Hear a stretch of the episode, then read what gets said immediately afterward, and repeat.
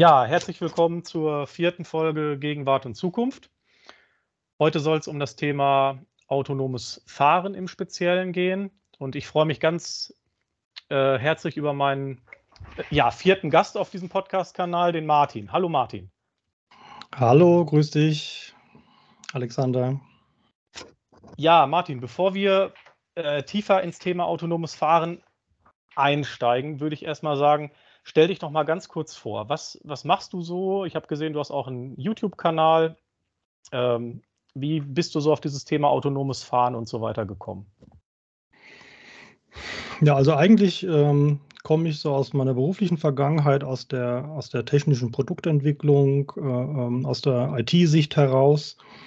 Und ähm, bin dann irgendwie in den letzten Jahren, ich glaube 2018 war es, auf das Thema Elektromobilität gekommen und das ist ja so ein Stück weit auch verbunden mit dem Thema autonomes Fahren. Und weil ich so als, als Techie, als Tüftler und, und äh, interessierter Mensch natürlich auch immer verstehen will, was dann dahinter ist, habe ich dann auch irgendwann angefangen, mich mit diesen Themen ja inhaltlich mehr auseinanderzusetzen, als es jetzt für mich beruflich oder äh, fachlich erforderlich gewesen wäre und mhm. habe mich dann so tief damit beschäftigt, dass ich es halt einfach dann irgendwann mal ja, verstanden habe und manchmal spreche ich eben auch gerne mit Leuten darüber, die so wie du jetzt sich dafür interessieren. Mhm. Ja. Hältst du auch und Vorträge? Ich halte auch Vorträge zu dem Thema, äh, sei es auf Konferenzen zu Elektromobilität, habe aber auch schon vor Softwareentwicklern gesprochen, äh, jetzt nicht nur über dieses Thema, sondern auch über, über ähnliche verwandte Sachen. Auf meinem YouTube-Kanal, veröffentliche ich gar nicht so viele eigene Videos, sondern eher mal ähm, Beiträge von anderen, bei denen ich dann eingeladen wurde, wo ich dann spreche. Und ähm, ich habe mich dann so vielleicht kann man es so nennen, in so eine Richtung Erklärbär entwickelt. Also okay. das ist so ein bisschen wie, wenn man, also der, der, der Obelix äh, ist ja als kleines Kind in, diese, in diesen Powerdrink da gefallen, gefallen und seitdem ja. hat er Superkräfte. Bei mir war es wahrscheinlich so, dass ich als kleines Kind irgendwann mal vor der Sendung mit der Maus eingeschlafen bin und seitdem kann ich es nicht mehr lassen, irgendwelche Dinge zu erklären. und ähm, deswegen ist das so ein bisschen mein Steckenpferd. Also so zu, sozusagen die, die technischen Dinge in einfache Worte fassen. Genau. Weil viele Menschen haben davor Angst und äh, verschließen sich diesen technischen Dingen. Und äh, so für so einen Nerd, wie ich einer bin, ist, ist dieser technische Sachverhalt oft der Ursprung von, von vielen coolen Ideen und Innovationen. Und ähm, ich erkläre dann gerne, wie das funktioniert, um den Leuten auch so ein bisschen die Angst davor zu nehmen und die Scheu. Hm. Mhm. Du hattest ja auch ein sehr ähm, langes, ausführliches Video zusammen mit dem Nino gemacht zu dem Tesla äh, Autonomy Day. Das kann ich vielleicht auch nochmal drunter verlinken. Da ähm, erklärst du ja auch die ähm, Entwicklung bei Tesla zu dem autonomen Fahren, zu dem ja, äh, Dojo-Chip und all diesen Dingen äh, relativ äh, ja, sehr aufschlussreich, weil ich glaube, fast zweieinhalb Stunden geht das Video, wenn ich das äh, noch richtig in Erinnerung habe. Ja, das ist richtig. Da haben wir natürlich versucht, auch ein bisschen zu erklären, warum Tesla das eigentlich macht. Nicht nur, warum sie das machen mit dem autonomen Fahren, sondern warum sie auch solche AI-Days machen. Im Grunde genommen sind das ja deren Rekrutierungsmessen. Also die suchen halt eben wirklich weltweit die Top-Leute. Mhm. Und die kannst du natürlich nur begeistern, für deine Firma zu arbeiten, wenn du äh, ja, geile Projekte vorstellst und deine Position als Marktführer sozusagen demonstrierst und dann wirst du interessant für die, für die echten Top-Leute. Und deswegen hat auch Tesla sich gar nicht bemüht, bei dieser Präsentation da besonders verständlich für das normale Publikum zu sein, weil die waren ja gar nicht die Zielgruppe. Ja. Und ähm, unser Anliegen war es dann mit dem Nino zusammen äh, und noch zwei anderen Kollegen, dass wir gesagt haben, aber lass uns das doch einmal so erklären, dass es auch der Normalo versteht, wenn er sich denn dafür interessiert. Mhm.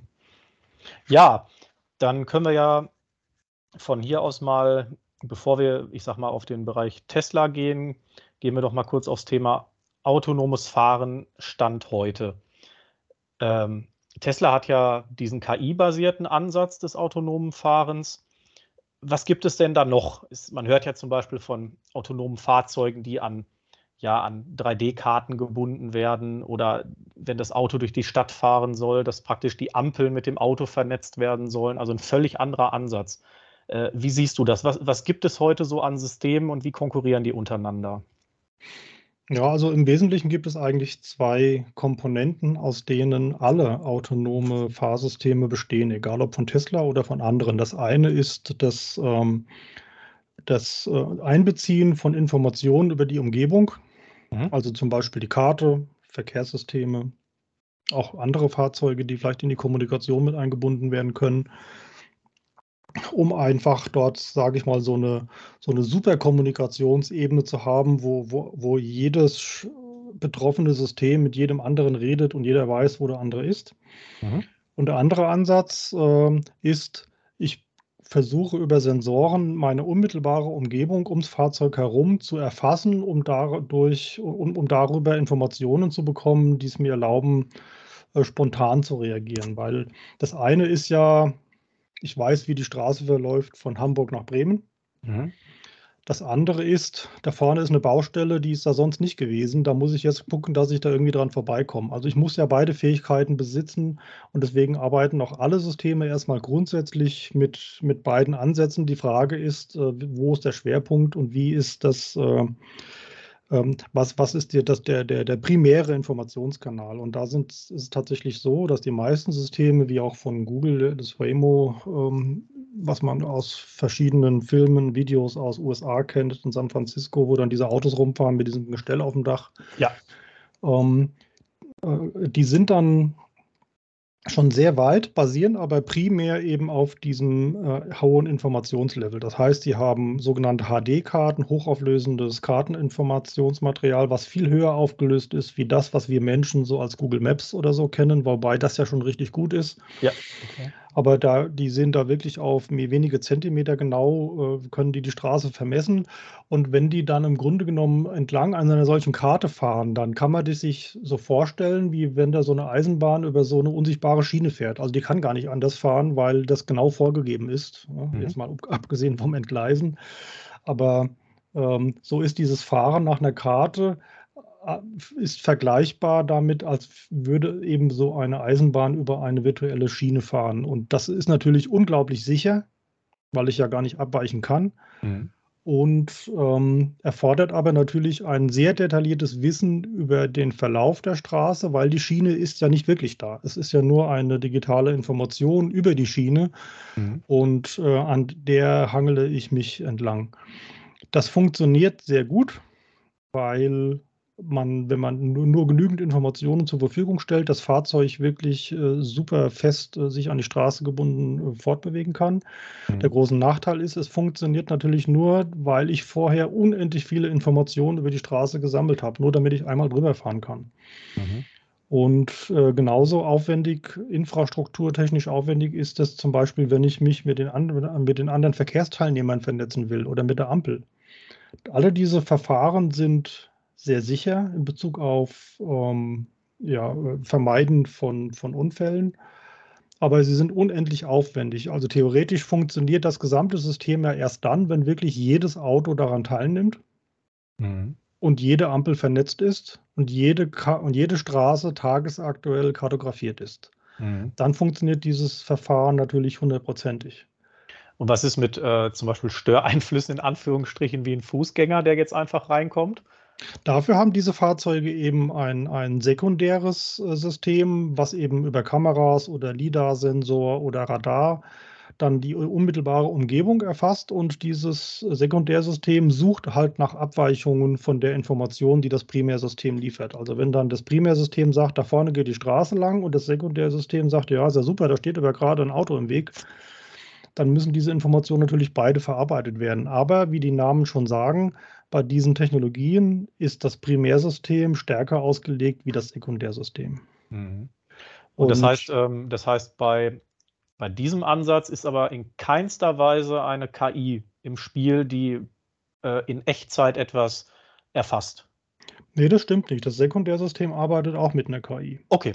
okay. Also die Fähigkeit über eine Kamera oder über ein LIDAR oder über einen Radar Hindernis zu erkennen, basiert bei allen Systemen auf Basis einer KI. Okay. Mhm. Ja. Was da der Unterschied ist, da kann ich gleich noch was zu sagen. Ja, okay, interessant. Ähm, der Ansatz, wie, wie Tesla ihn gewählt hat, ist genau andersrum. Er hat dieses primäre und sekundäre Verfahren, wie ich sie gerade beschrieben habe, im Grunde genommen ausgetauscht. Bei Tesla ist es so, dass das primäre System darauf beruht, dass Sensoren die Umgebung erfassen. Mhm. Und das Zuhilfenehmen von Kartenmaterial oder von, von äh, anderen Informationen macht Tesla nur da, wo es hilfreich ist oder, oder ergänzend ist. Zum Beispiel beim Navigieren oder sowas. Da muss, muss ich natürlich wissen, wo die Route lang läuft. Sonst nützt es ja nichts, dass ich die Straße vor mir sehe. Aber der wesentliche Unterschied ist, äh, der, da, der, der da äh, dadurch zustande kommt, dass eben das Tesla-Prinzip sofort funktioniert, wenn ich den ersten Tesla auf die Straße setze, weil er muss weder die Straße vorher genau gesehen haben, noch, noch ist er darauf angewiesen, mit irgendwelchen Ampeln oder anderen Fahrzeugen zu sprechen. Ich, ich setze den Tesla an irgendeine beliebige Straße auf diesem Planeten und wenn die noch niemals von irgendeinem System erfasst wurde, und er kann autonom fahren. Er kann autonom fahren. Und entsprechend, wenn er antrainiert wurde, aber da kommen wir ja gleich noch zu, wie lange das alles schon gedauert hat, diese Antrainierphase äh, der KI und so weiter.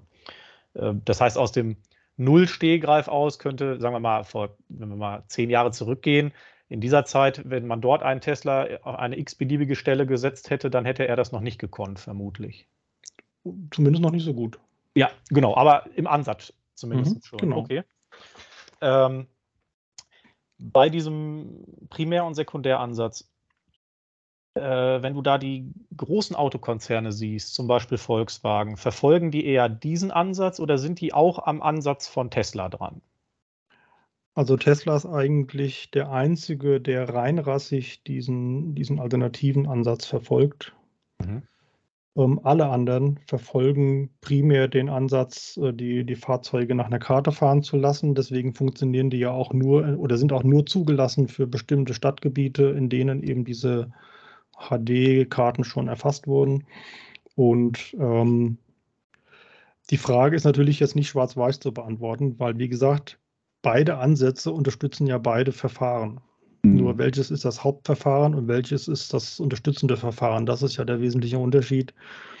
Und ähm, von daher gesehen ist eben dieser, dieser Ansatz, den Tesla da fährt, auf jeden Fall mal unabhängig davon, ob man daran glaubt, dass er besser ist oder schlechter, ist es schon mal mutig, überhaupt gegen den gesamten Rest des Marktes äh, eine andere Meinung zu vertreten und ja. äh, das dann ganz anders umzusetzen bis hin dazu, dass man im Grunde genommen diese, ich meine, es gibt ja diese fünf Level an Auto, Autonomie, die müssen wir jetzt hier gar nicht im Detail runterbeten, aber wer sich damit beschäftigt, hat das vielleicht schon mal gesehen, dass man so fünf Stufen definiert hat an Autonomie für Fahrzeuge. Und das lässt sich bei dem Tesla-Ansatz gar nicht so richtig anwenden. Also die Leute fragen mhm. immer, was ist denn Tesla? Ist das jetzt Level 2 oder ist das Level 3? 4 oder vier schon oder werden die irgendwann mal fünf erreichen? Und die Frage kann man gar nicht beantworten, weil die das lässt sich darauf gar nicht so richtig anwenden. Ne? Mhm. Gibt es ähm, äh, in China, beziehungsweise gibt es irgendwo noch Startups, die auch ähnlich wie Tesla denken, oder siehst du wirklich keinen einzigen, der das so macht? Ähm, Tesla hatte am Anfang seiner Zeit mit einem israelischen Unternehmen zusammengearbeitet, das hieß oder heißt immer noch Mobile Eye, also ja. mobiles Auge. Und mit denen gemeinsam haben, hat Tesla diesen, diesen Ansatz erarbeitet, rein auf visuelle Informationen zu setzen. Mhm. Ja, nur mit Kameras. Und irgendwann hat man sich aber damit von den, mit denen verworfen. Da ging es um irgendwelche Lizenzgeschichten und äh, keine Ahnung. Also jedenfalls hat es dazu geführt, dass dieses erste Tesla Autopilot-System, der sogenannte Autopilot 1, der war noch von Mobile Eye gebaut worden. Ähm, während erst ab dem Autopilot 2.0, den Tesla dann irgendwann eingeführt hat, ähm, die eigene Lösung äh, zum Einsatz kam. Und diese Firma Mobileye, die gibt es immer noch. Die wurde inzwischen von Intel gekauft und ich glaube, es wurde sie wieder verkauft. Ich habe es jetzt gar nicht genau verfolgt. Mhm. Und Mobileye ist tatsächlich der Dienstleister, der für alle anderen außer Tesla diesen Sekundäransatz baut. Okay. Ja, das heißt, äh, deswegen äh, auch vorhin auf deine Frage zurückzukommen, nutzen die dann nicht auch KI? Doch, dass dieser KI-Ansatz, der kommt von Mobileye und da kommt auch KI zum Einsatz äh, bei all den anderen Fahrzeugen, ob das Mercedes, BMW, VW-Gruppe, die nutzen mehr oder weniger alle dieses Mobileye-Verfahren aber sie nutzen es eben nicht als das Hauptsystem. Aber Mobileye hat auch eigene Autos gebaut, um, ich meine, okay. also jetzt keine eigenen Autos gebaut, eigene ja. Fahrzeuge mit ihrer Technologie ausgestattet im eigenen Namen. Und die haben gezeigt, dass sie auch rein visuell basiert fahren können, fast so wie Tesla. Deswegen, also es gibt durchaus andere Firmen, die haben diese Technologie sogar vor Tesla gehabt, hm. die das dann auch weitertragen. Aber es gibt einen wesentlichen Unterschied, da kommen wir wahrscheinlich später noch drauf, äh, wie Tesla das im, im Lebenszyklus eines Autos äh, nämlich ganz anders macht, während nämlich alle anderen Autohersteller auch heute schon Autos im Einsatz sind, die so eine Schilderkennung oder sowas haben. Genau. Das sind fast alles Mobile-Eye-Systeme oder Fahrzeuge, die so einen Spurhalteassistent haben, sogar so ein Fiat oder, oder also der Fiat 500 meiner Frau, der hat zum Beispiel einen, einen Spurhalteassistent und eine Schilderkennung. Äh, und Audi hat das ja lange schon, viele Jahre. Das sind alles Mobile-Eye-Systeme, die genutzt werden, um eben entsprechend kleine Funktionalitäten damit umzusetzen. Mhm. Aber diese Systeme, die werden zu der Zeit, während man an dem Auto entwickelt, werden die aufgebaut und trainiert.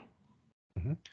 Und wenn das Auto dann, ich nenne es mal, gelauncht wird, also wenn es dann dieses Fahrzeugmodell dann gibt, dann wird dieses, dieser, der Stand dieser Software eingefroren und an die Autos ausgeliefert und bleibt dann so lange auf dem Auto, wie das Auto halt lebt. Und dann ist vorbei, wird also nicht weiterentwickelt in dem Moment. Wird nicht weiterentwickelt. Während bei Tesla ist es halt so, dass dieses, diese Fähigkeiten der künstlichen Intelligenz, also diese sogenannten neuronalen Netze, die werden eben kontinuierlich weiter trainiert mhm. und über die Software-Updates an die Tesla-Fahrzeuge ausgerollt. Und das ist der wesentliche Unterschied, warum auch das Potenzial bei Tesla extrem viel größer ist, weil die Autos eben nie aufhören mitzulernen. Mhm. Und äh, während andere Fahrzeughersteller, die die gleiche Technologie benutzen, den Stand einfach irgendwann mal einfrieren und dann ist er so, wie er ist und bleibt auch so, wie er ist. Da kann ich mal kurz äh, eingreifen und zwar Audi hat ja, es gab ja so eine Pressemeldung, ich glaube, das ist jetzt schon drei, vier Wochen her. Da hieß es ja ganz groß, Audi äh, Autonomiestufe 3 jetzt im Markt. Mhm. Äh, ich weiß nicht, welches Fahrzeug das genau war, aber ich meine, dort wurde ja, glaube ich, auch ein, ein LIDAR-System vorne ins Fahrzeug eingebaut und äh, irgendwie darf dieser Wagen jetzt autonom, in Autonomiestufe 3 fahren, aber nur bis 60 km/h und nur so, nur so, also mit irgendwelchen Einschränkungen. Nur die Presse hat es so ein bisschen als, ja, hier ist jetzt mal wieder einer eine Stufe weiter und hat jetzt die Autonomie, Autonomie 3 erreicht. Mhm. Kannst du das so ein bisschen einordnen? Was, was da genau, was ist da, was ist das für ein System? Also was ist da passiert bei denen, bei Audi in diesem Moment? Ja, das war, also entweder meinst du was anderes äh, oder ähm, ich habe das gehört von Mercedes, nicht von Audi. Mercedes, oder Mercedes, das kann auch sein, ja. ja Mercedes hat sich dieses äh, Level 3-System äh, ja, genehmigen lassen und der Unterschied ist halt eben, bei einem Level-2-System muss der, der Fahrer zu jeder Zeit in der Lage sein, die Kontrolle wieder zurück zu übernehmen. Mhm. Ähm, und zwar innerhalb kürzester Zeit. Das Auto kann sofort entscheiden, ich steige jetzt aus und dann muss der Fahrer sofort wieder eingreifen können, das Lenkrad übernehmen können, Gaspedal, Bremse wieder übernehmen können. Und bei einem Level-3-Fahrzeug ist die Dauer, bis der Fahrer wieder startbereit ist, einfach länger. Also das, mhm. wir reden jetzt hier von Sekunden. Ja? Also beim Level 2 Fahrzeug äh, muss der Fahrer sofort eingreifen können. Das Auto macht nur Ping und der Fahrer muss übernehmen. Du darfst also die Hand gar nicht vom Lenkrad nehmen und auch nicht die Augen von der Fahrbahn. Ja. Bei einem Level 3 System äh, darf das Fahrzeug äh, gewisse Dinge alleine machen. Und in dieser Zeit darfst du tatsächlich die Hand komplett vom Lenkrad nehmen und auch die Aufmerksamkeit von der Fahrbahn. Du darfst zum Beispiel ja, E-Mails lesen. Okay. Ja, also du darfst, darfst nicht betrunken sein, weil das wäre dann too much. Du musst in der mhm. Lage sein, ich kenne jetzt nicht die genaue Dauer, aber sagen wir mal von 10, 20 Sekunden musst du in der Lage sein, die Kontrolle wieder zu übernehmen. Mhm. Das ist der jetzt mal bezogen auf den Fahrer, aus der Perspektive des Fahrers, der wichtigste Unterschied. Und ähm, so, dieses Level 3-System von Mercedes hat eben diese Funktion sich so genehmigen lassen, dass sie bestimmte Eigenschaften oder bestimmte Fähigkeiten haben und der Fahrer darf in dieser Zeit die Aufmerksamkeit von der Straße nehmen. Mhm. Äh, allerdings, und jetzt kommt die Beschränkung, nur bis 60 km/h. Ja. Nur auf der Autobahn. Okay. Und kein Spurwechsel. Ach, und kein Spurwechsel. Ja. Okay. Das heißt, das ist nichts anderes als ein Tempomat, der hinter dem vorausfahrenden Fahrzeug hinterherfährt im Stau. Mhm. Weil auf der Autobahn bis 60 km/h ist ja nur Stau. Das ist ja keine normale Fahrsituation. Also kein Mensch fährt ja mit 60 km/h über die Autobahn, äh, wenn er nicht durch den Stau aufgehalten wird. Ja. Das ist also im Grunde genommen ist es eigentlich ein etwas besserer Stauassistent, der es dir erlaubt, während dem Stau ein paar E-Mails zu lesen. Mhm.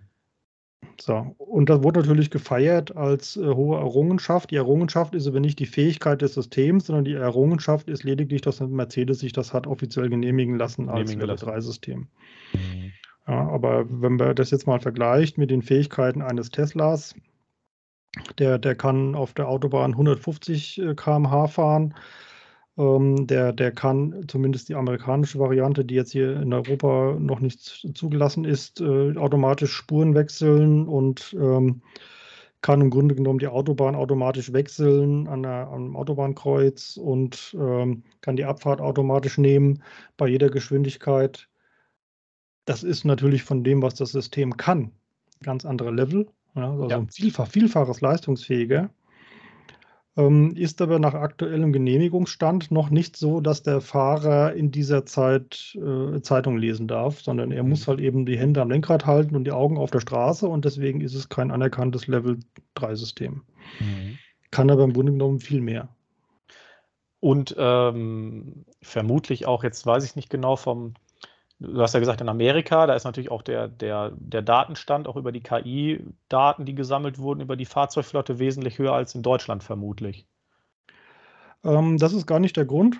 Also okay. das ist, ist, die Tesla ist ja, was die Software angeht, äh, einerseits sehr modular, auf der anderen Seite aber auch sehr, sehr geradlinig. Das heißt, die, die künstliche Intelligenz, die, also die sogenannten neuronalen Netze in den USA, sind eigentlich die gleichen wie hier. Mhm.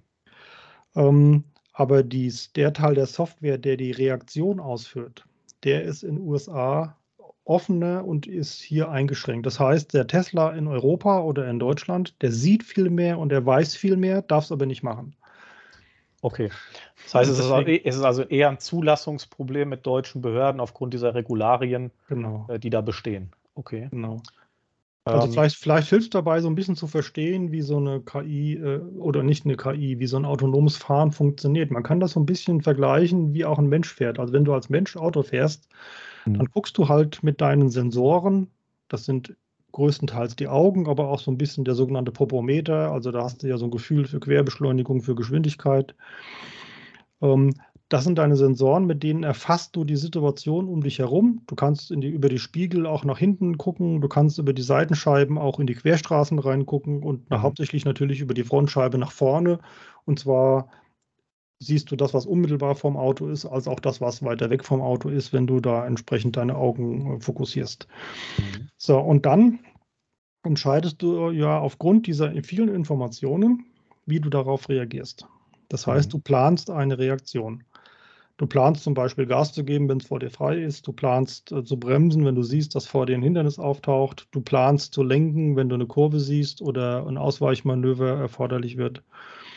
Und dann gibt dein Gehirn an deine Arme und Beine das Kommando, jetzt mach. Ja. Das heißt, der dritte Schritt ist nach dem Planen das Ausführen.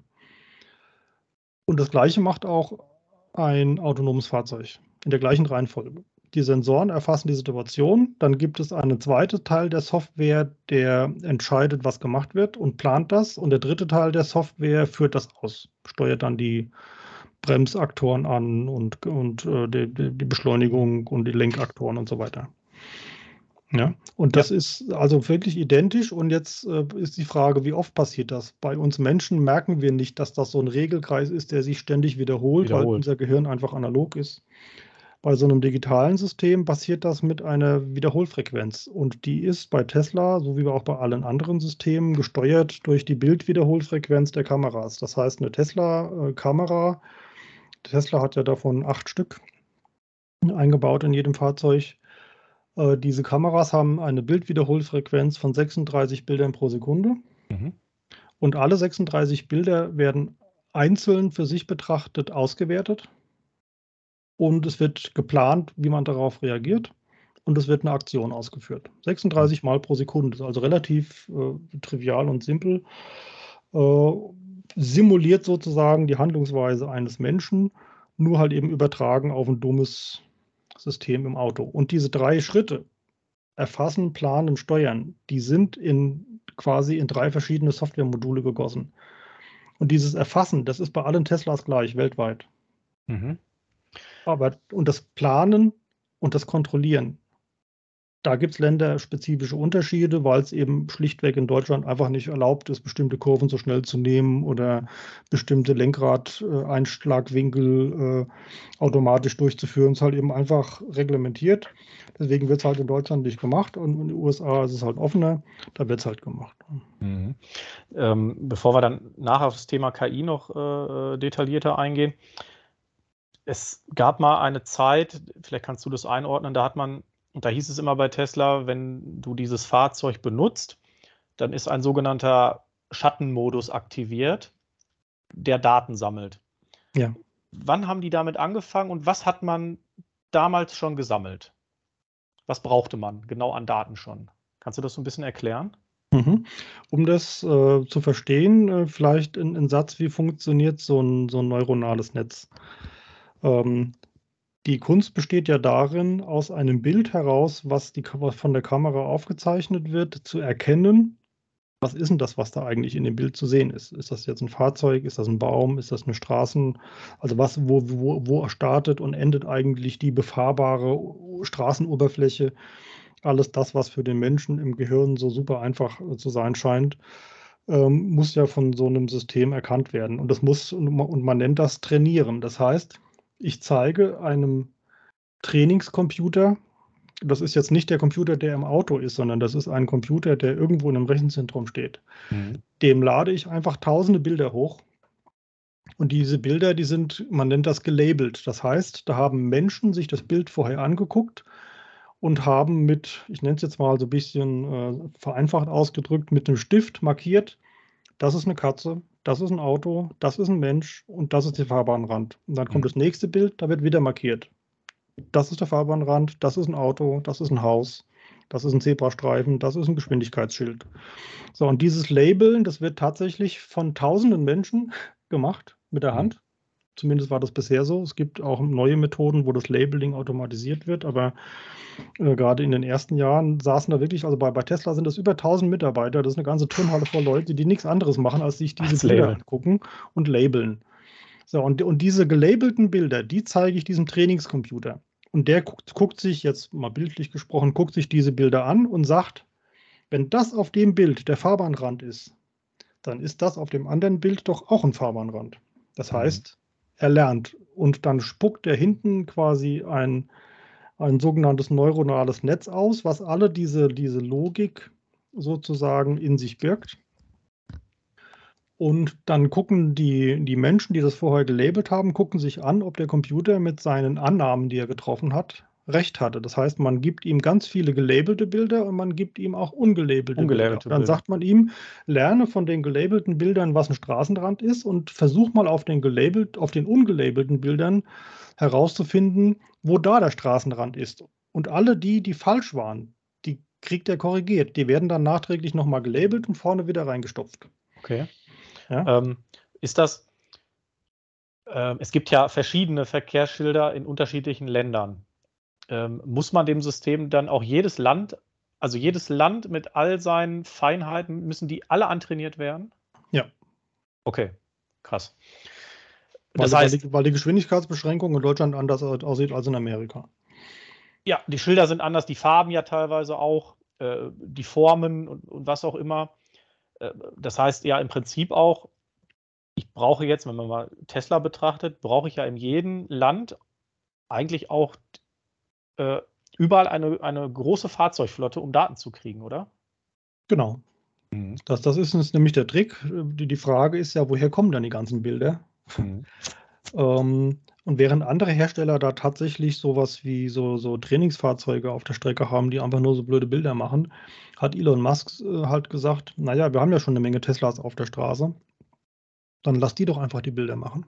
Mhm. Und deswegen ist es tatsächlich so, und da kommen wir jetzt in das, was du vorhin gesagt hast, mit, diesen, mit diesem Trainingsmodus, Jeder Tesla, der heute auf irgendwo in der Welt auf einer Straße fährt, macht kontinuierlich Bilder von bestimmten Situationen, die man ihm vorher ein, einprogrammiert hat. Und in der Nacht äh, schnürt er ein Datenpaket und schiebt das hoch in die Cloud Krass. zu Tesla nach Fremont. Okay.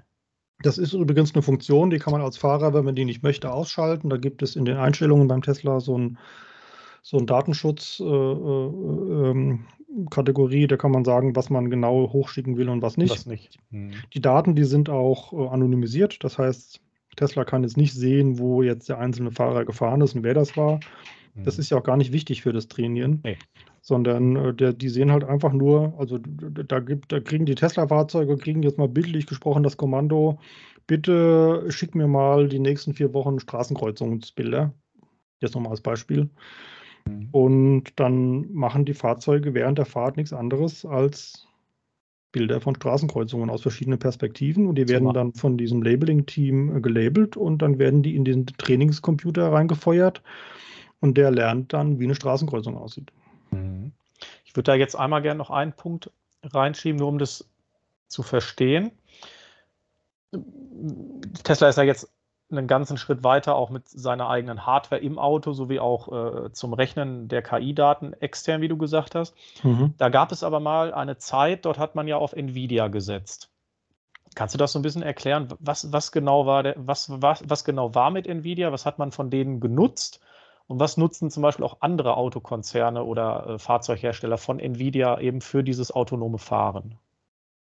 Ja, ich brauche, äh, also für das, für das Anwenden von neuronalen Netzen brauche ich zwei verschiedene Ebenen, wo solche Computer eingesetzt werden. Mhm. Die erste Ebene ist die, von der wir gerade gesprochen haben, das Trainieren von, von äh, Bildern und Videosequenzen, die dazu führen, dass ein neuronales Netz trainiert wird. Und wenn dieses neuronale Netz trainiert wurde, dann entsteht eine Software, die wieder per Update an das Fahrzeug transportiert wird. Mhm. Weil das Fahrzeug macht ja die Erkennung nicht über irgendeinen Computer, der in Fremont steht, sondern das, das passiert ja im Fahrzeug. Das ist dieser sogenannte Autopilot-Computer oder FSD-Computer bei Tesla. Ja.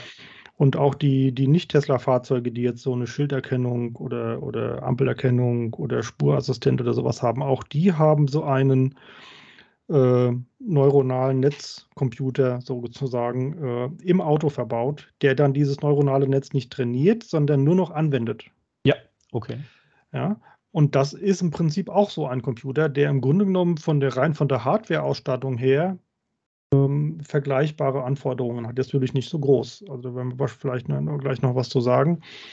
Ähm, Nvidia ist ja jetzt ein Hersteller von Grafikkarten. Ja primär. Und was ist die Eigenschaft einer Grafikkarte? Eine Grafikkarte ist in der Lage, eine digital vorgegebene Textur, die also im Prinzip die Oberfläche eines natürlichen Gegenstands äh, letzten Endes äh, beinhaltet, zu übersetzen in ein für den Menschen fließend aussehendes Bild. Also mhm. so ein, so ein 3D-Rendering, wenn man so, so heutzutage moderne Videospiele sich ansieht, wo dann die die künstliche Welt, die man dort zu sehen bekommt, fast fotorealistisch aussieht. Das ist nichts anderes als ein, ein, äh, ein Computer, der in der Lage ist, aus digitalen Informationen so ein natürlich erscheinendes Bild zu erzeugen. Und die Eigenschaft, die ein Computer haben muss, damit er das tun kann, nennt sich Fließkommazahlenberechnung. Das heißt, so ein Computer, der muss nicht nur Nullen und Einsen verarbeiten können, sondern Kommazahlen, weil halt eben eine Grauschattierung aus ganz vielen unterschiedlichen Schattierungsebenen eben besteht. Mhm. Und deswegen muss, sind das Computer, die darauf spezialisiert sind, ich sage es jetzt mal also vereinfacht, mit Kommazahlen zu rechnen. Mhm. Ja, und ähm, Computer, die dazu in der Lage sind, eignen sich jetzt nicht zufällig, sondern eignen sich eben auch für solches Training und das Umsetzen, Ausführen von neuronalen Netzen, weil das im Prinzip ja auch nichts anderes ist, als lauter ähnliche Dinge miteinander in Bezug zu bringen und zu übersetzen in ein Zielbild. Ähm, wo es auch nicht nur um 0 oder 1 geht, sondern wo ich so eine Wahrscheinlichkeitsberechnung habe. Also wie wahrscheinlich ist das, dass das jetzt ein Schild ist und nicht eine umgefallene Mülltonne, die zufällig einen roten Rand hat. Also das, das, so wie ein Mensch ja auch guckt, ist das jetzt ein Schild oder ist das kein Schild, wenn man es manchmal schlecht erkennen kann. So ähnlich muss das ja der Computer auch machen und dazu braucht er eben diese, die Fähigkeit, solche Fließkommazahlen zu berechnen. Und deswegen kommen solche Computerchips, wie Nvidia sie als äh, Unternehmen herstellt, eigentlich für Grafikkarten, die kommen auch zum Einsatz in Computern, die solche Fließkommazahlenberechnungen machen für neuronale Netze. Und zwar fürs Trainieren als auch für das Anwenden des neuronalen Netzes im Auto. Zum Ausführen, okay. Ja. Das heißt, andere Autohersteller oder Konzerne nutzen das praktisch für ihre Sekundärsysteme. Genau. Als Anbieter. Und Tesla hat es eine Zeit lang auch getan. Also Tesla Zumindest die Hardware genutzt. Genau. Bis er, bis halt Elon Musk gemerkt hat, dass erstens mal er da zu wenig Einfluss hat auf die Weiterentwicklung dieser Hardware. Mhm. Und zwar in Bezug auf der Fähigkeit als auch auf der Kostenseite. Da muss, wenn du das mit Nvidia zusammen machst, musst du die halt eben so kaufen, wie sie sind. Und er wollte es aber unbedingt ähm, selbst entwickeln und selbst äh, herstellen. Und das ist ihm ja dann letztendlich auch gelungen. Deswegen sind jetzt äh, in den Teslas die, die sogenannten AI-Chips, also die, die äh, Fließkommazahlen äh, berechnenden Chips auf dem, auf dem FSD-Computer, sind jetzt nicht mehr von Nvidia, nur bei den älteren Modellen, bei den neueren nicht. Das heißt, bei, den alten, bei den alten Fahrzeugen tauscht man auch nicht aus, die lässt man praktisch auslaufen, diese Fahrzeuge. Ja, also es, es, gibt so eine, es gibt eine Grenze. Die ersten Teslas, die Autopilot hatten, also die allerersten Teslas hat ja gar kein Autopilot. Mhm. Und dann gab es den Autopilot 1 und das war ja noch die Ära mit der Mobile Eye-Technologie. Die kann man dann nicht mehr weiter aufrüsten, ohne dass man das, das komplette Auto auseinander nimmt und alles neu macht. Mhm. Aber die Autos mit Autopilot 2 und aufwärts, die haben theoretisch alle die Fähigkeit, äh, äh, nachgerüstet zu werden. Und wer so ein Auto hat und hat in dem, in dem beim Autokauf dieses äh, Softwarepaket, äh, in Deutschland heißt es volles Potenzial für autonomes Fahren oder im Englischen das Full Self-Driving-Paket. Mhm. Wer das gekauft hat, der hat auch von Tesla eine Garantie bekommen, dass sein Fahrzeug irgendwann mal ähm, wenn dann die Software soweit ist, auch wirklich voll autonom fahren kann. Mit der Ergänzung, sollte es dazu erforderlich sein, Teile der Hardware aufzurüsten, dann ist das im Preis mit drin. Mhm. Bei diesen Fahrzeugen. Also Autopilot 1 Fahrzeuge werden diese Aufrüstung nicht bekommen. Da gab es aber auch dieses äh, Full Self-Driving Paket nicht. Und Fahrzeuge mit Autopilot 2 und höher ähm, haben tatsächlich diese kostenlose Nachrüstung. Und ich in meinem eigenen Tesla habe das auch schon einmal erlebt. Also ich hatte auch okay. Äh, Autopilot 2.5, als der Wagen damals hergestellt wurde. Das war so eine Zwischenversion. Und ähm, der wurde tatsächlich jetzt schon einmal kostenlos für mich aufgerüstet auf ähm, Autopilot 3.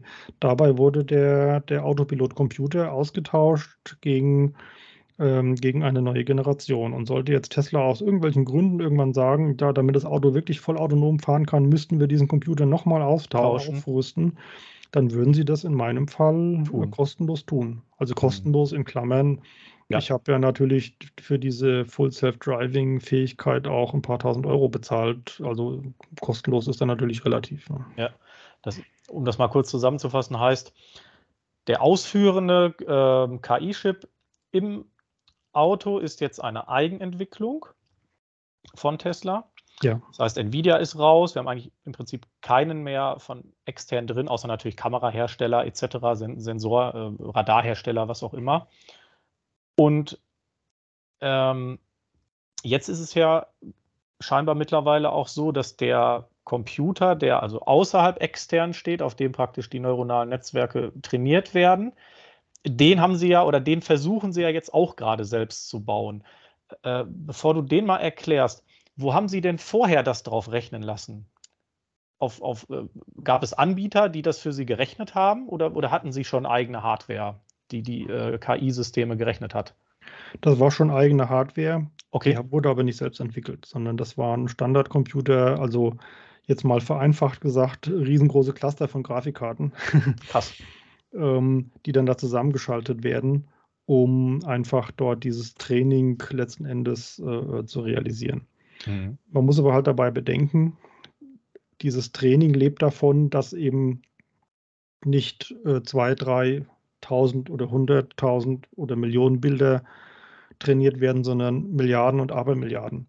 Mhm. Und ähm, wenn ich jetzt als Tesla-Unternehmen für meine Fahrzeuge alle zwei Wochen ein, ein sinnstiftendes Update her hervorbringen will, wo sich wirklich was getan hat, dann kann ich mit normalen Computern, also jetzt mal bitte, um auf das Bildliche zurückzukommen, mit normalen Grafikkarten komme ich einfach nicht schnell genug voran. Das wird zu teuer, die brauchen zu viel Strom und es dauert zu lange. Deswegen mhm. hat äh, Elon Musk gesagt, ich baue einen eigenen Supercomputer, der, der das einfach schneller kann. Und er sagt, das rechnet sich für mich deshalb, weil ich das nicht nur verwende, um die Tesla-Fahrzeuge damit äh, deren neuronalen Netze zu trainieren, sondern er, ich, ich sage, ich nenne das jetzt mal so, Tesla wird irgendwann mal sowas anbieten wie Neuronal Network as a Service.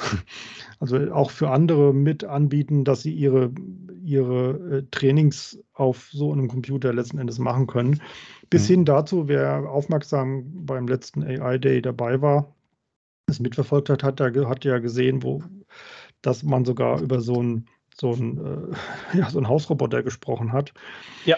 Ähm, der ja, also, also man wurde Optimus genannt. Damals dachte man noch, naja, das sei so ein Werbegag, äh, der einfach nur so ein bisschen Aufmerksamkeit erzeugen wollte. Aber jetzt hat ja Elon Musk angekündigt, im September den nächsten AI Day zu machen und da sogar einen Prototypen von dem Roboter zeigen zu wollen. Also man muss davon ausgehen, dass der Typ das ernst meint mit diesem Roboter. Ähm, und das spätestens dann erkennt man, dass Tesla natürlich jetzt nicht in, nur ein Autohersteller ist, sondern eigentlich ein Technologiekonzern sein wird, der, der wirklich viel breiter seine, seine Kompetenz anbietet. Und dabei soll halt eben dann zur Anwendung kommen, so ein Roboter, der besteht ja aus den gleichen drei Schritten wie so ein Auto, was ich vorhin gesagt habe. Also wenn, wenn ich irgendeine einen Prozess automatisieren will, dann brauche ich Sensoren, die die Situation erfassen. Ich brauche eine Software, die die, die, die Reaktion äh, plant und ich brauche dann entsprechende Aktoren in der Hardware, die das ausführen. Aber im Grunde genommen ist es ja eigentlich egal, ob es jetzt ein Auto ist oder ein Roboter, der in der Küche den Abwasch macht. Ja. Es ist im Grunde genommen eigentlich von der Aufgabenstellung her dasselbe ist jetzt vielleicht ein bisschen abstrakt und kaum nachzuvollziehen für jemanden, der sich jetzt zum ersten Mal mit diesem Gedanken äh, beschäftigt. Aber wenn man es äh, mal länger drüber nachdenkt, macht es Sinn. Also natürlich muss ich in der Lage sein, einen Roboter zu bauen, der das Gleichgewicht halten kann, der auf zwei Beinen laufen kann, der Hände bewegen kann. Aber das ist eigentlich alles ein, ein lösbares Problem, die, die eigentliche Errungenschaft ist ja im Grunde genommen wieder diese, diesen Dreisprung hinzukriegen, dass ich eine Situation erfasse und planen und, und ausführen kann. Mhm. Und das ist im Grunde genommen eigentlich für so einen Haushaltsroboter die gleiche Herausforderung wie bei einem autonom fahrenden Fahrzeug. Mal ganz kurz, um das so ein bisschen zusammenzufassen. Sie versuchen also diesen KI-Ansatz des, des Autos, der scheinbar ähnlich funktioniert wie ein, ein, ein Mensch, der also mit, mit Augen seine Umgebung erfasst. Das versuchen sie jetzt in eine Art Roboter zu übertragen.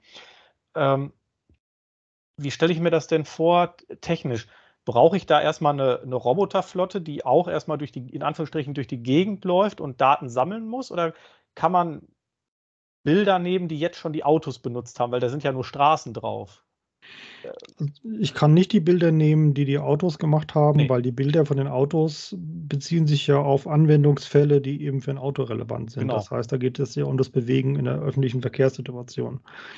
Bei dem Roboter geht es ja perspektivisch um ganz andere Dinge. Das, der soll ja vielleicht, das, was kann ein sinnvolles Beispiel sein? Das könnte ein Roboter da sein, der ähm, ja, dabei hilft, äh, behinderten Menschen oder, oder älteren Menschen beim Aufstehen zu helfen oder sowas. Ja, das heißt. Oder im, Alten, im Altenheim irgendwo oder. Ja, so. oder irgendwie sowas. Und da habe ich natürlich andere Trainingsszenarien, mhm. die ich dann halt auch ähm, entsprechend neu anlernen muss. Und da beginnt das Trainieren von neuronalen Netzen quasi von vorne.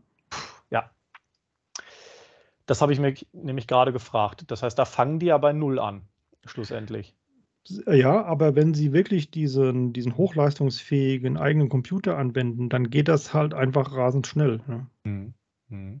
Also das Elon Musk hat mal so schön gesagt, äh, da hat er, da hat er von den Gigafactories gesprochen, von den Fabriken. Also ein Auto zu konstruieren oder einen Roboter zu konstruieren, der diese Fähigkeiten hat, das ist im Prinzip zwar komplex, aber es ist eine lösbare Sache. Die Mhm. eigentliche Kunst ist es am Ende, die Maschine herzustellen, die dieses Ding in Serie bringt. Ja, also the machine that builds the machine. Das ist die eigentliche Herausforderung. Und dasselbe gilt auch für diese Roboter und auch für das Trainieren der neuronalen Netze. Er hat jetzt mit, mit unheimlich viel Aufwand diese Fähigkeit erarbeitet, neuronale Netze äh, aufzubauen, zu trainieren und per Software-Update regelmäßig auszurollen. Das ist eine Grundkompetenz, die sonst kaum einer in diesem Umfang entwickelt hat. Mhm. Und der Rest, was mache ich jetzt mit diesen Fähigkeiten? Setze ich das ein für autonom fahrende Fahrzeuge? Setze ich das ein für humanoide Roboter, die den Abwasch machen? Oder setze ich es für was ganz anderes ein? Das ist am Ende dann jetzt eigentlich relativ einfach zu entscheiden und äh, flexibel handzuhaben. Und wenn, wenn ich ja einen neuen Anwendungsfall habe, dann kann ich ihn relativ schnell antrainieren. Weil diese Trainingsfähigkeit, der, der, der ist also in der Lage, mehrere Milliarden Trainingszyklen pro Sekunde durchzuführen. Ich weiß, ich Arbeit. glaube, mehrere hundert äh, Trainingsdurchläufe am Tag für das komplette Material, äh, was Tesla heute schon, äh, schon kann. Mhm. Für die ist das am Ende nur eine reine Skalierungsfrage. Okay. Es gibt ja da, ich, ich habe jetzt gerade den Namen nicht im, im Kopf, es gibt ja einen so einen Roboter, in Anführungsstrichen Hersteller in Amerika, wo so ein Roboter schon springen kann, Saltos machen kann. Äh, Du kennst die Firma, glaube ich, oder? Vom Namen? Boston Dynamics. Ja, genau, Boston Dynamics. Und dann siehst du ja diesen Roboter mit einem riesen Kasten auf dem Rücken. Und wenn man jetzt diesen Tesla-Bot-Roboter sieht, der da kommen soll, da ist ja nichts hinten drauf. Äh, kannst du das, jetzt kommen wir so ein bisschen Richtung Robotik vielleicht gerade, aber kannst du das so ein bisschen Einordnung? Was, ähm, was macht denn Boston Dynamics genau? Ist das ein Roboter, der nach einem gewissen Muster da seine Abläufe springt? Oder hat er auch schon gewisse KI-Ansätze?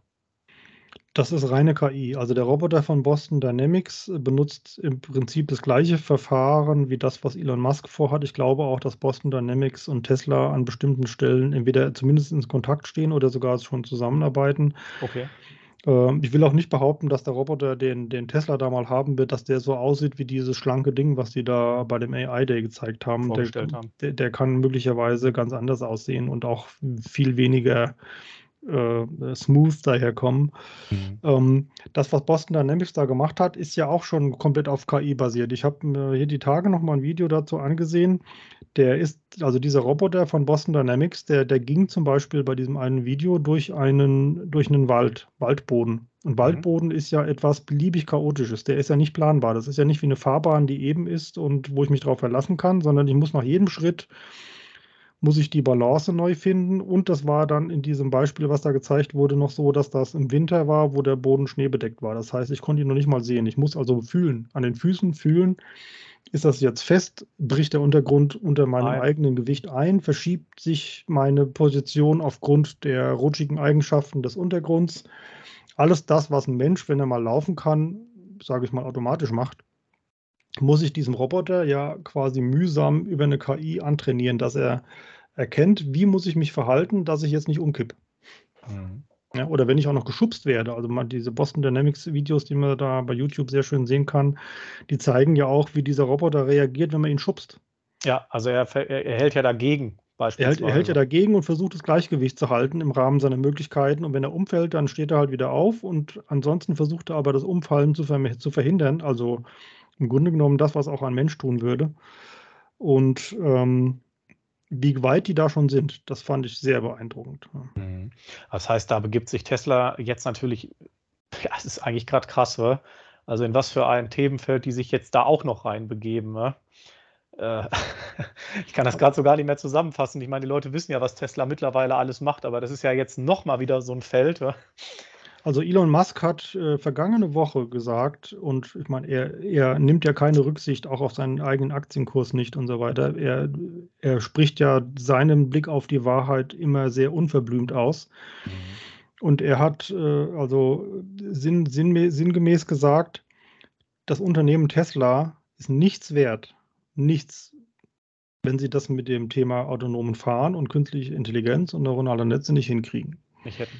Ja. Also ja, das ist der eigentliche Wert von Tesla, nicht die Fähigkeit, Elektroautos zu bauen. Das können inzwischen andere auch und vielleicht sogar besser, sondern die wesentlichste Fähigkeit von Tesla ist das Einsetzen von neuronalen Netzen auf diesem Level, egal ob Mhm. für Autos oder für irgendwas anderes.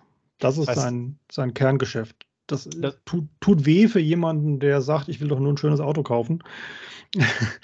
Aber man, man bekommt da so eine grobe Ahnung, wie weit die Vision von diesem Mann letzten Endes äh, wirklich gehen kann. ne? Mhm. Äh, ich meine, Aktienkurs und Börse ist ja auch immer so gesehen Vertrauen äh, in das Unternehmen. Also die Bewertung, viele sagen immer, Tesla wäre überbewertet, aber Über- Überbewertung gibt es in meinen Augen eigentlich gar nicht, weil so wie du bewertet bist an der Börse, so sieht, sieht man dich ja auch.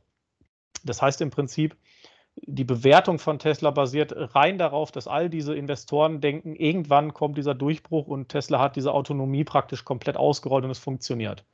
Ja. Ansonsten könnte das Kartenhaus auch theoretisch komplett zusammenbrechen und sie sind genauso wie jeder andere Hersteller, weil Autos und ja, Elektroautos bauen kann im Prinzip jeder. Genau. Okay, ja, das ist krass. Es ist natürlich sehr ambitioniert. Gut, es spiegelt sich natürlich auch im, im Börsenwert von Tesla wieder. Ja? Und auch in der hohen Volatilität. Also, Ja. die so extrem schwankt. Weil es gibt Ja. gibt ja auch ständig wieder Rückschritte beim autonomen Fahren und wann läuft es endlich und diese Phantombremsungen, wo die Leute immer von reden und so, weil und es kommt nicht und kommt nicht. Aber ihr Musk scheint ja auch bei jedem Fehler zu sagen, stopp, jetzt rollen wir es nochmal neu auf und dann machen wir halt alles nochmal wieder, nicht von vorne, aber wir, wir, wir gehen von dem Ansatz weg und starten nochmal komplett neu. Ja, also die, die Bereitschaft, Kehrtwenden zu machen, die ist da tief verankert. Das, ähm, ich meine, wie ich schon eingangs gesagt habe, ich habe früher durchaus auch selbst viele Produkte entwickelt und weiß, äh, was es bedeutet, wenn einer vom Management mal eben so eine, so eine Kehrtwende erwartet im, im Entwicklungsstrang. Aber er, er macht das, er ist dabei sehr mutig und kommt natürlich immer wieder auf neue Ansätze, auf die sonst keiner kam. Also äh, er, er, er macht halt Dinge, von denen allen anderen gesagt haben, das geht nicht. Und er macht es halt einfach und äh, kriegt es dann in vielen Fällen doch hin. Er kann nicht immer den Zeitplan einhalten, den er sich gesetzt hat. Aber dieses, dieses verrückte Time-Management gehört, glaube ich, dazu, dass man das Unmögliche erwartet, um das Mögliche einfach äh, realisieren zu können. Und ähm, er ist dabei ziemlich gnadenlos. Also zum Thema Führungsstil und wie man so ein Unternehmen aufsetzt und Persönlichkeitsstruktur würde ich jetzt nicht von einem Vorbild sprechen. Mhm. Aber wenn man mal rein anguckt, was er von dem, was er versprochen hat, geschafft hat, da ist er erschreckend, äh, steht er Gut. erschreckend gut da. ja. Ja. Ähm, wie siehst du denn, gut, die Zukunft ist nicht vorausschaubar, aber siehst du denn irgendwo jemanden, gut, Herbert Dies bei VW ist sicherlich einer von wenigen, die so ein bisschen sagen, wir versuchen da so ein bisschen mitzuhalten. Siehst du da noch irgendwo Leute oder Lucid, irgendwelche ähm, Startups, die jetzt noch nicht so weit sind? Oder glaubst du, das ist schon fast uneinholbar? Ähm, das ist eine schwierige Frage. Uneinholbar ist immer relativ. Ähm, vor, vor 20 Jahren hätte auch keiner gedacht, dass Nokia irgendwie eingeholt werden kann. Ja, Deswegen würde ich bei sowas niemals nie sagen. Äh, es kann Mhm. immer jemanden geben, der, der genauso erfinderisch und, und äh, mutig ist. Deswegen äh, werde ich da nicht in, in, in Fatalismus ausbrechen und sagen, das, das kann nicht mehr eingeholt werden. Wo ich mir sicher bin, ist, dass die heutigen Autohersteller so ein Stück weit abgehängt wurden, aber jetzt nicht nur wegen dem Thema autonomen Fahren, sondern bei Tesla vor allem wegen dem Thema äh, Produktion. Mhm. Also man hat ja immer gesagt in den letzten Jahrzehnten, es kann eigentlich so gut wie kein neues Unternehmen sich als Autohersteller etablieren, weil die anderen einfach in Bezug auf Produktion und Massengeschäft einfach so weit vorangeschritten sind, wer will das jemals einholen? Mhm. Und äh, Tesla hat es als eine der wenigen Unternehmen geschafft, in den letzten Jahrzehnten überhaupt als Autohersteller sich neu zu etablieren und dann auch noch erfolgreich zu sein. Und das liegt aber hauptsächlich daran, dass, dass Elon Musk das Unternehmen eben nicht als Autobauer aufgestellt hat, sondern als Softwareunternehmen. Das heißt, ähm, nicht diejenigen, die, also nicht die Ingenieure haben das Auto designt, sondern die Softwareentwickler und die Ingenieure haben da drumherum ein, ein Blechkleid gebaut. ein, ein was- Auto gebaut. Mhm. Ja, und ähm, dieser Ansatz, der war so mutig und auch die Art und Weise, wie, wie Tesla Autos produziert. Also ich will das jetzt gar nicht äh, äh, alle einzelnen Aspekte hier ganz tief legen, aber diese, die, die, die Fähigkeit der selbsttragenden Karosserie eines Cybertruck oder die, die Aluminiumgussbestandteile, die beim Model Y es geschafft haben, dass die Produktion um 30 Prozent günstiger ist als und, und, und vor allem 60 Prozent schneller geht als bei einem ID3 zum Beispiel. Zellfertigung, also man könnte man wahrscheinlich noch eine komplette Stunde drüber äh, genau. sprechen, über das gesamte. Wahrscheinlich könnte man sogar eine Stunde mit allein schon mit Zelltechnik füllen. Ne? Absolut, ne? Die, die Gigapressen und also äh, äh das. Äh, das hat ja mit KI und, und mit autonomem Fahren erstmal gar nichts zu tun. Nee, und das nee. hat auch nichts damit zu tun, dass es nachher andere Autos sind. Das ist nur, nur wie das Auto gebaut wird. Einfach, ich meine, jetzt hier unter den Zuhörern sind vielleicht welche dabei, die Erfahrung haben in, in der Massenfertigung und, und Produktionsprozessen. Wenn es irgendwie eine Firma schafft, in einem Produktionsprozess mal zwei, drei Prozent an Geschwindigkeit oder an Kosten einzusparen oder also Geschwindigkeit zu erhöhen, dann sind es ja immense Effekte ja. in der Massenproduktion. Aber Tesla redet ja dann von, von 100% Beschleunigung oder von, von, von zwei Drittel einsparen an Zeit und so weiter. Also das sind ja Größenordnungen, da wird es einem schwindlig. Und wenn andere Autohersteller in der Lage gewesen wären, das auch zu tun, dann hätten sie es ja getan. Ne?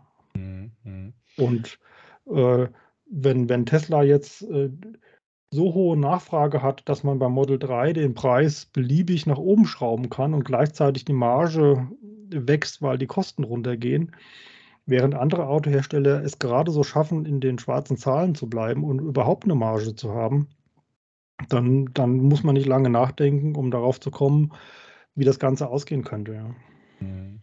Aber da gibt es scheinbar trotzdem noch Tech-Startups, die sagen, da können wir noch aufspringen, wie Lucid zum Beispiel. Also scheinbar gibt es Leute mit viel Geld, die trotzdem sagen, jetzt greifen alle in dieses Feld ein und ich sag mal, die großen Autokonzerne haben geschlafen und wanken und jetzt, wir suchen jetzt einfach alle gerade die Chance und versuchen in diesen Markt zu kommen. Ja. Mhm. Also ob Lucid jetzt ein Beispiel ist, die das äh, schaffen, da bin das, das würde ich noch nicht hundertprozentig unterschreiben, aber sie haben bestimmt eine gute Chance, weil das Auto halt ist einfach ein gutes Produkt. Aber die müssen alle noch durch das äh, Tränental der Produktion gehen. Durch. Ja. Äh, siehst du denn, wie siehst du denn Google und Apple? Sind die eigentlich nur am Beobachten? Man hört ja immer Google Car und Apple Car. Glaubst du, da passiert irgendwas im Hintergrund oder halten die sich mittlerweile komplett da raus? Also Google wird, glaube ich, kein eigenes Auto bauen, sondern immer nur Technologie anbieten, die dann von Autoherstellern übernommen werden kann. Und wenn sie tatsächlich was anderes wollen würden, würde ich ihnen davon abraten, ja. weil Google ist keine Hardwarefirma, nie gewesen. Also die haben die, die, die Erfolge, die sie mit Hardware erzielt haben, die kann man, da braucht man nicht mal eine Hand für, also um die abzuzählen. Das ist einfach so gut wie nichts, was sie gut gemacht haben, wenn es um Hardware ging. Mhm. Und wenn die ein Auto bauen würden, das würde ausgehen wie das Hornberger Schießen. Bei Apple, denen würde ich es auch nicht empfehlen, äh, Autos zu bauen. Ich bin mir aber nicht sicher, also ich, ich bin halt äh, groß geworden mit einem Apple, was von einem Steve Jobs geführt wurde, der, der durch nichts begrenzt war. Ja. Mhm. mhm. Und äh, dem man alles hätte zutrauen können, weil er einfach wie ein, also so ähnlich wie Elon Musk Dinge über, mit, bis hin zu über dem Leichen gehen, äh, einfach exekutiert hat, umgesetzt hat das sehe ich jetzt im Moment bei Apple gerade nicht. Die sind jetzt einfach viel zu sehr kaufmännisch, äh, wirtschaftlich unterwegs, aber nicht mehr so erfinderisch. Deswegen traue ich denen im Moment auch nicht wirklich ein Auto zu. Ähm, aber das ist bei Apple habe ich mich schon oft getäuscht. Deswegen muss ich da meine eigene Äußerung immer relativieren und sagen, denen kann man es aber durchaus theoretisch zutrauen. Vor allem haben sie natürlich ein, äh, einerseits eine treue Gruppe an, an an Kunden, die alles mitmachen. Und sie haben ein echtes Händchen für, für Design und Ergonomie. Und das ist natürlich ein großer Aspekt. Und ähm, ich würde aber, wenn ich jetzt meine Chips setzen sollte auf äh, ein Land oder ein, ein Anbieter, der, der es, die Chance hat, in dem Automarkt beim Aufrollen des, der Vergangenheit eine große Rolle zu spielen, dann wäre es eher ein Chinese. Gibt es, ähm, nochmal kurz, um auf diesen Supercomputer zurückzukommen, wenn man diese, ich sag mal, unfassbar hohe Rate an Verarbeitungsdaten Daten bei, bei, bei KI-Systemen erreicht, glaubst du, dann ist es auch möglich, dass so ein Fahrzeug durch so komplexe Straßenverhältnisse wie zum Beispiel in Indien oder so fahren kann? Ja. Okay. Weil da, da sind wir ja heute, glaube ich, noch aktuell sehr weit von weg, oder? Dass so ein Auto das beherrschen kann. Ja, ich weiß nicht, ob du schon mal ein, ein europäisches äh, Tesla-Modell im Autopilotbetrieb äh, ähm, erlebt hast, äh, gesehen hast. Da hat man das Gefühl, na, der ist aber sehr zaghaft, sehr vorsichtig, sehr langsam. Ich meine, das gibt ja den sogenannten Mad Max-Mode beim automatischen Spurwechsel, wo man denkt, oder oh, das reißt ja ständig hin und her aber das ist immer noch eine, eine müde Veranstaltung. Da ist aber zum Beispiel jetzt das, was man aktuell sehen kann bei den amerikanischen Modellen, insbesondere bei den Teslas, bei denen die sogenannte Full Self Driving Beta installiert ist. Das heißt also eine Softwareversion, die noch als Beta gehandelt wird, aber vom Automatisierungsgrad sehr viel weiter ist, wie das, was die normalen Fahrzeuge auch in Amerika im Moment als Softwarestand haben. Ja. Wenn man sich das mal anguckt, der Tesla, der ist richtig mutig. Der macht einen schnellen Spurwechsel, der springt vor den, äh, vor den nachfließenden Verkehr. Also ich will jetzt nicht sagen, dass er offensiv programmiert wurde. Das würde keinen Sinn machen für ein autonomes System. Das muss immer eine gewisse defensive Grundhaltung, äh, wenn man so Auffallen, wenn, wenn ja. man den Begriff Haltung verwenden möchte, an den Tag legen. Aber trotzdem ist, ist das nicht mehr so ein fahrbares Verkehrshindernis wie so, ein, wie so ein autonomes Fahrzeug, was ständig nur zögert und wartet und dann kommt doch schon der nächste von hinten angeflogen und dann kommt der Spurwechsel doch nicht zustande, weil es zu lange gewartet hat und so. Das, das sind ja so die Ängste, die dann so mitschwingen. Da hat Tesla bewiesen, dass sie da schon sehr viel mehr Dynamik aushalten können. Mhm. Und man muss ja bedenken, umso mehr autonome Fahrzeuge auf der Straße mal unterwegs sind, umso eher nehmen die Autos ja auch untereinander Rücksicht aufeinander das wäre jetzt noch ein, so eine Frage gewesen. Glaubst du, dass in ja, ferner Zukunft oder in, man weiß es nicht, vielleicht geht es ja auch alles viel, viel schneller. Glaubst du, das wird so ein fließender Übergang aus Normalmenschen, die fahren, aus, aus dem Tesla-Ansätzen, aus den Fahrzeugen, die auf, auf, ähm, ja, auf 3D-Karten etc. basierend fahren? Glaubst du, das, das wird so ein Mischmasch irgendwie in den nächsten 30 Jahren? Ja. Okay. Glaubst du, das geht, glaubst du, das geht eher gut oder glaubst du, dass das eher erstmal so, so eine, ja, wie soll man sagen, dass man da durch so eine Art Chaos erstmal durch muss? Also, ja, wenn man es so nennen möchte, dann, dann kann man sagen, man muss durch so ein, so ein gewisses Chaos erstmal durch mhm. und auch zu gucken, was sich am Ende durchsetzt. In der Regel ist es gibt so einen Innovationszyklus, der, der, der sagt, äh, man, man ähm, überschätzt oft die Möglichkeiten, die man, die, was, was, was kurzfristig erreichbar ist. Denkt, es müsste viel mehr passieren, aber man unterschätzt das, was langfristig erreichbar ist. Also es wird auf lange Zeit gesehen, wird das autonome Fahren so stabil und so selbstverständlich sein, dass, dass man sich dann irgendwann die Frage stellt, wie konnten wir es nur jemals anders machen?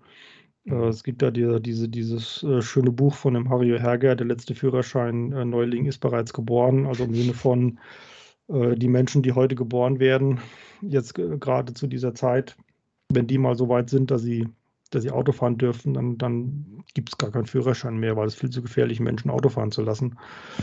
Die Maschinen können das dann viel besser. Ich bin davon überzeugt, es wird länger dauern, als man glaubt, mhm. bis zum vollautonomen Fahren. Aber die, die kleinen Erfolge, die wir jetzt so äh, täglich schon sehen, die, die, die, werden schneller Positives zutage bringen, wie man manchmal so denkt. Und wer einmal so so ein Tesla mit dem Full Self-Driving Beta in den USA gesehen hat und mitgefahren ist, der wird verstehen, was ich sage. Der wird denken, das, das gibt es doch gar nicht. Wie, wie kann das funktionieren? Mhm. Ja, jede Generation sagt wahrscheinlich, wir sind in der krassesten Umbruchphase, aber das, was so jetzt aktuell in den nächsten Jahrzehnten ansteht, kann man doch schon wirklich als krass bezeichnen, oder? Das ist so, aber das haben die Menschen, die damals äh, die Kutschen abgeschafft haben, auch um, gesagt. Um, um Benzinfahrzeuge einzuführen, das haben die auch gesagt. Also das, das gibt es immer wieder, dass, dass, dass es einen Generationswechsel an Technologie gibt und dass es ein paar Menschen gibt, die sagen, das kann doch gar nicht sein, dass das, wo ich und meine Eltern in den letzten Jahrzehnten äh, unsere Familie von ernährt haben, dass das plötzlich nicht mehr gut ist und was anderes kommt. Ja, es ist aber so. Also wer nicht mit der Zeit geht, der geht mit der Zeit. Und äh, das werden auch Autohersteller spüren. Also äh, mein, mhm. eine, eine Lieblingsfrage, die, die ich immer gerne beantworte, ist, was passiert eigentlich mit den deutschen Autoherstellern? Äh, auch hier an dieser Stelle nochmal mein Statement, das ist allerdings kein Wissen, sondern das ist rein meine persönliche Einschätzung. Ich behaupte, äh, dass Volkswagen, Audi, Porsche, die werden da einigermaßen glimpflich bei, bei rumkommen bei diesen Veränderungen. Gleichzeitig behaupte ich, Mercedes wird nach China gehen komplett. Es ist ja heute schon fast komplett in chinesischer Hand. Es wird nur noch eine Rumpfmarke bleiben, nur noch ein Logo und äh, wird kein deutscher Autohersteller mehr sein, sondern ein chinesischer. Und BMW wird sterben. Hm. Glaubst du, BMW ähm,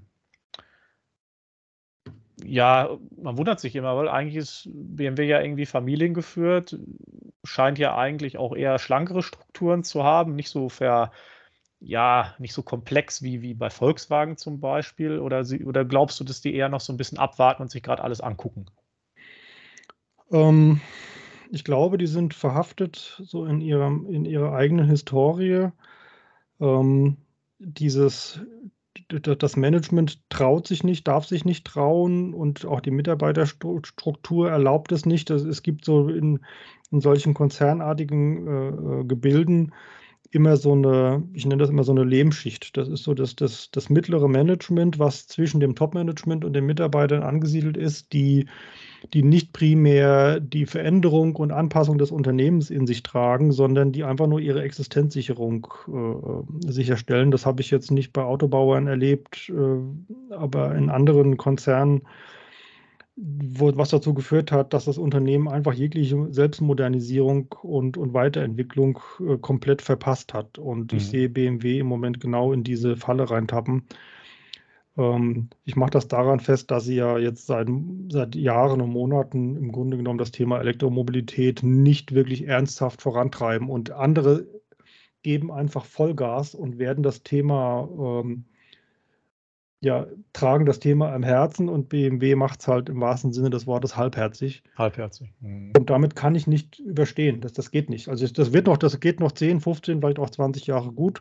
Aber dann, dann werden die weg sein, weil das, das, das kann man nicht mehr aufholen. Ja. Mhm. Nicht, so nur nicht nur technisch, äh, sondern auch markentechnisch. Also es ist ja jetzt schon so, vielleicht ist es auch nur mein Empfinden, aber ich empfinde die aktuelle Generation von BMWs nicht als modern, rein vom Design her. Ja, auch, mhm. auch diese, diese großen Nieren, die ja nichts anderes ist als eine als eine, also Niere ist ja die, die heißt ja der Kühlergrill bei, bei BMW, diese Form. Ja, ja, diese vorne. Mhm. Und ähm, dass man das so zelebriert und so in den Vordergrund stellt, zu Zeiten, wo ein Auto gar keinen Kühlergrill mehr braucht. Braucht, passt gar nicht. Ja. Das, das ist so für mich ein, eine symbolische Geschichte, wo, woran ich erkenne, das ist der Kutschfahrer, der einfach schnellere Pferde haben will, der nicht bereit ist, in Motortechnik zu investieren. Also so war es halt eben früher, wenn man die Leute gefragt hat, was wollt ihr haben, ja schnellere Pferde. Ähm, anstatt, äh, da, da wäre keiner auf die Idee gekommen, einen Motor zu verlangen. Und so ist es jetzt in der nächsten Generationswechsel. Und ich meine, wir haben ja in Deutschland den Verbrennungsmotor erfunden. Und diese Erfindung hat uns ja als Land über Jahrzehnte hinweg als eine der Hauptindustrien ernährt. Mhm. Und da jetzt plötzlich sich einzugestehen, dass das nicht mehr das Richtige ist und dass jetzt was Neues kommt, das tut richtig weh. Ja, das ist ja so wie ein bisschen wie so ein Verrat an der eigenen Vergangenheit. Das Problem ist nur, wenn man ihn nicht begeht, ist ja nicht so, dass man damit diese Veränderung aufhalten kann. Man schwingt ja. sich lediglich aus diesem Rad heraus und steht dann nur noch als Zuschauer am Rand. Und deswegen glaube ich, wird BMW an der Stelle, die werden das nicht mehr aufholen. Aber das ist nur meine persönliche Meinung. Da darf es andere mhm. Meinungen geben. Ähm, wie da die Zukunft genau aussehen wird, das weiß ja keiner. Im Moment hat BMW ein sehr erfolgreiches Jahr hinter sich gebracht als Unternehmen. Das heißt, viele, die das, äh, die von dieser Perspektive heraus äh, darauf ab, gucken, die sagen, wieso ist doch alles top. Mhm. Das, das scheint ja. Sage, tritt ja erst in zehn Jahren ein. Ich meine, das ist natürlich auch eine, ist ja auch sicherlich eine, eine Standortfrage für, für den Wohlstand äh, Deutschlands über die nächsten 30 Jahre gesehen, weil wenn diese gesamte Industrie möglicherweise mal verschwindet, äh, da scheint ja so, ich sag mal, Herbert Dies somit der Einzige zu sein, der es irgendwie so ein bisschen erkannt hat. ja, erkannt haben es die anderen auch. Und äh, ich verstehe auch, dass es schwer ist, wenn man einen wenn man in einem Marktsegment über Jahrzehnte lang erfolgreich war und einen treuen Kundenstamm aufgebaut hat, dass man diesen Traditionalisten irgendwie so auch so ein Stück weit verbunden sein muss. Also man, also es ist leichter, disruptiv zu sein, wenn ich was ganz neu baue, so wie Tesla. Die, die Tesla, es gibt halt keine alten Tesla-Fahrer, die jetzt sagen, ich möchte aber meinen alten Verbrenner wieder haben. Die gibt es halt einfach nee, nicht. Die ne? gibt es nicht. Aber Mercedes, äh, BMW, die können es nicht sagen, wir pfeifen auf alles, was mit, Verbrenner zu tun hat. Elektromobilität ist ja eigentlich viel einfacher für uns auch in der Herstellung und viel gewinnträchtiger in alles. Ja, da gibt es aber leider noch so ein paar Millionen Kunden, die sagen, also wenn ihr jetzt nicht mehr meinen Lieblingsdiesel baut, dann seid ihr mich als Kunden los. Und es hängt natürlich auch noch, ja, Produktionslinien, Motorentechnik, Motorenstandorte, Mitarbeiter dran. Also da ist ja auch ein ganz anderer, in Anführungsstrichen, Ballast, den man ja auch nicht mal eben abwerfen kann. Ne? Ganz genau. Das kommt ja auch noch dazu. Ja, Martin, wir sind jetzt schon über eine Stunde am Sprechen. Das war wirklich also sehr, sehr interessant. Ähm, und ich glaube, wir könnten diesen Bereich so erstmal jetzt abschließen, weil, wie wir schon gesagt haben, wir könnten auf so viele Themen noch detaillierter eingehen, aber dann hätten wir für jedes Thema nochmal eine Stunde. Genau. Ähm, ja, das hat mich wirklich gefreut. Ich glaube, dass das äh, sehr tiefgreifendes Wissen ist, äh, was man so den Leuten mitgeben kann. Und ich würde einfach mal, ja, Danke sagen. Und ja, vielleicht können wir ja demnächst nochmal eine Folge drehen. Auf jeden Fall hat es mich wirklich sehr gefreut. Ja, ich danke dir für die für das Interesse und die Einladung am Gespräch. Kann gerne anbieten, wenn da noch weitere Themen kommen, äh, dass man da auch nochmal sowas nochmal wiederholt. Und äh, freut mich, wenn auch deine Zuhörer da entsprechend so ein bisschen für sich mitnehmen, zu überlegen, ist das Neue, was da so kommt, alles schlecht? Was kann ich da für mich daraus lernen? Was bedeutet es für mich? Was sind die Hintergründe? Wenn wir da so ein bisschen Licht ins Dunkel gebracht haben, dann haben wir, glaube ich, schon sehr viel erreicht. Ja, da bin ich äh, ziemlich sicher. Ja, Martin, dann sage ich schon mal äh, alles Gute, danke und bis bald. Dankeschön. Tschüss.